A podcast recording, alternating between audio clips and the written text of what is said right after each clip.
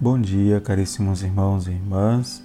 Hoje estamos na sexta-feira da segunda semana da Páscoa. O Evangelho de hoje é o relato da multiplicação dos pães em João 6, de 1 a 15. Distribuiu-os aos que estavam sentados, tanto quanto queriam. Jesus é o pão, o alimento e o amor. Os esquecidos e excluídos da sociedade vão ao encontro de Jesus em uma grande multidão. Aproximam-se de Jesus buscando o amor em forma de compaixão e descobrem, através dos milagres e sinais de vida que ele realizava, uma forma de reconduzi-los por outros caminhos o da Igreja, onde a fome maior é a fome do amor de Deus. Onde está o pão para dar de comer a tantos? Aqui tem um garoto que tem cinco pães e dois peixes. Um jovem pobre dá lugar a um milagre.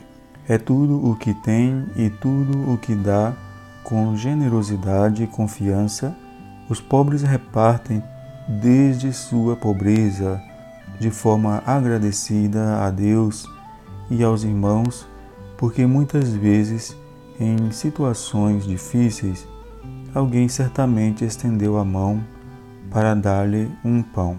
Isto não se esquece jamais. O Senhor toma aquele pouco de alimento que ele tinha, dá graças a Deus e o reparte. Alcança para todos, inclusive sobra porque é o amor que anima o gesto de solidariedade.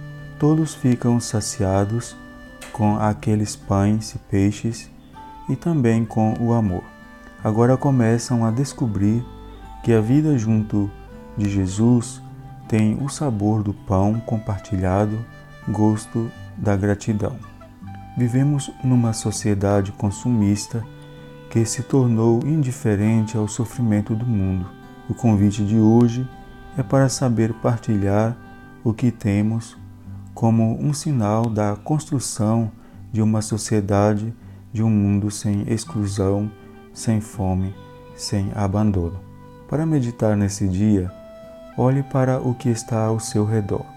Agradeça pelo que você tem. Questione-se se não há alguém sofrendo mais do que você e faça um gesto de caridade partilhando algo do seu pouco. Deus multiplicará com certeza o que você possui, como aqueles cinco pães e dois peixes. Bom dia para todos, que Deus vos abençoe, em nome do Pai, do Filho e do Espírito Santo. Amém.